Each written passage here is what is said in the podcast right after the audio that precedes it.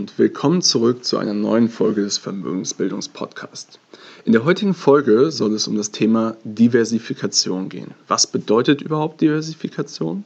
Warum ist sie so wichtig für deine Geldanlage und für deinen Portfolioaufbau, also für deine persönliche Asset-Allokation? Und welche Arten von Risiko gibt es eigentlich? Und wie wirkt sich Diversifikation auf diese aus? All das erfährst du in dieser Folge. Also bleib dran. Du willst als Frau mehr aus deinem Geld machen und endlich eigenständig selbstsichere Finanzentscheidungen treffen, damit du die Freiheit hast, dein Leben so zu gestalten, wie du es dir wünschst? Dann bist du hier genau richtig. Herzlich willkommen beim Vermögensbildungspodcast. Mein Name ist Florian Winkenbach. Ich bin erfahrener Finanzexperte und unabhängiger Finanzcoach für Frauen.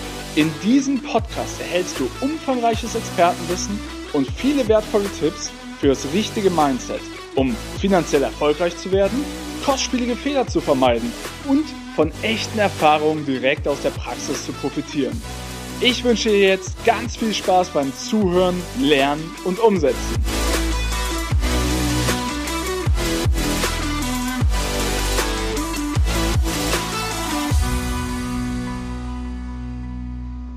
Also, dann lass uns doch erstmal starten, was Diversifikation überhaupt bedeutet. Und das Prinzip der Diversifikation besagt, dass du durch eine breite Streuung das Risiko des gesamten Portfolios, also deiner persönlichen Geldanlage, senken kannst. Und zwar um genauer zu sein, dass das Risiko überproportional zur Rendite sinkt. Also bei gleicher Rendite sinkt das Risiko. Was bedeutet das denn jetzt wirklich?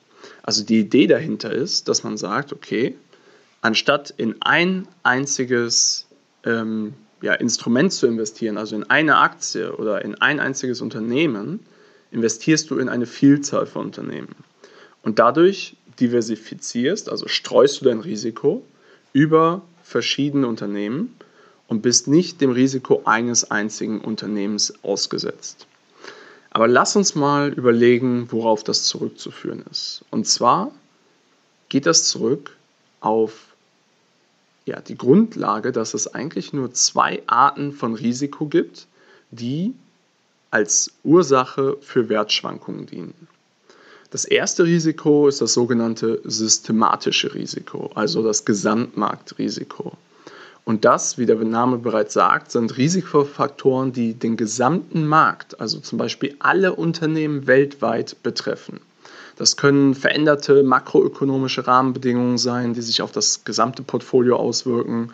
Oder ja, wie zum Beispiel ähm, Konjunktursituationen in den größten Volkswirtschaften der Welt, also wenn das Zinsniveau sinkt oder wenn, wenn die Wirtschaft in Rezession oder so Depression ähm, ja, sich entwickelt oder bewegt. Oder ja, halt einfach zum Beispiel damals 2001 äh, ähm, ja, die Terrorattacken ähm, aufs World Trade Center, das sind so Dinge, die erschüttern nicht individuelle Unternehmen oder Branchen ausschließlich, sondern gesamte Märkte. Also das ist systematisches Risiko.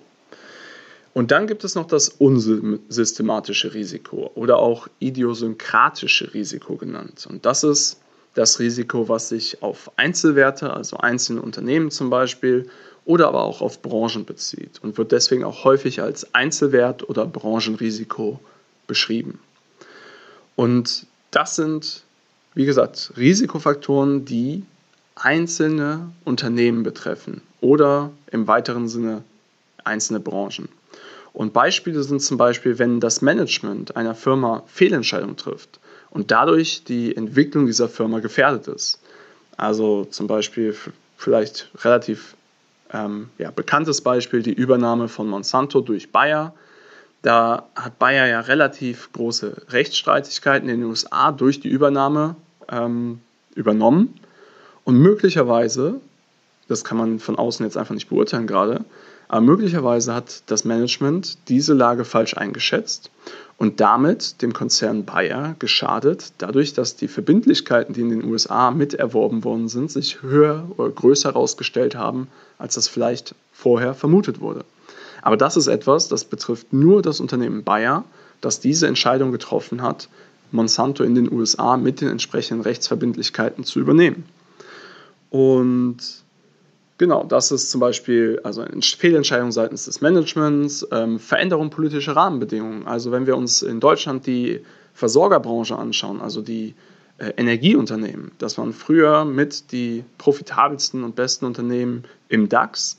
Dann kam das Unglück in Fukushima mit dem Atommeiler in Fukushima und daraufhin kam der Beschluss der Politik aus der Atompolitik in Deutschland beziehungsweise aus der Atomenergie auszusteigen und der, hin, äh, der, der ja, Weg hin zu erneuerbaren Energien und ähm, fossilen Rohstoffen eher zu mindern.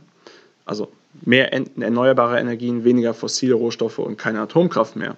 Und das hat diese Unternehmen natürlich erstmal vor eine signifikante Herausforderung gestellt, weil einfach das ganze Geschäftsmodell in dem Augenblick über den Kopf, auf den Kopf gestellt worden ist. Und das bedeutet aber, dass so eine politische Entscheidung diese Branche massiv beeinflusst hat und die verschiedenen Unternehmen in der Branche. Aber es hat eigentlich keinen Einfluss auf den gesamten Markt. Und das sind halt wichtige Aspekte. Oder wenn ein Unternehmen, das gerade in der Pharmabranche so ein Patent verliert, dann kann es auch da, dazu führen, dass einfach dieses Unternehmen plötzlich nicht mehr profitabel ist, weil es das wichtigste Produkt war. Also, lange Rede, kurzer Sinn.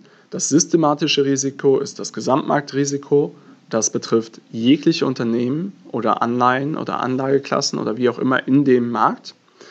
Und das unsystematische Risiko, also das idiosynkratische Risiko, betrifft einzelne Unternehmen und Branchen.